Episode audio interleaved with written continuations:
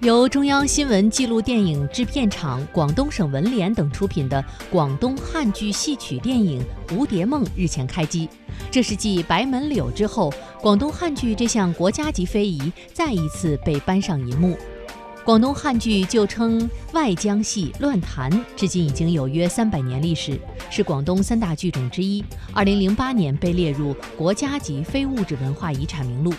上世纪六十年代，广东汉剧传统戏《齐王求将》和现代戏《一代麦种》先后拍摄成戏曲电影。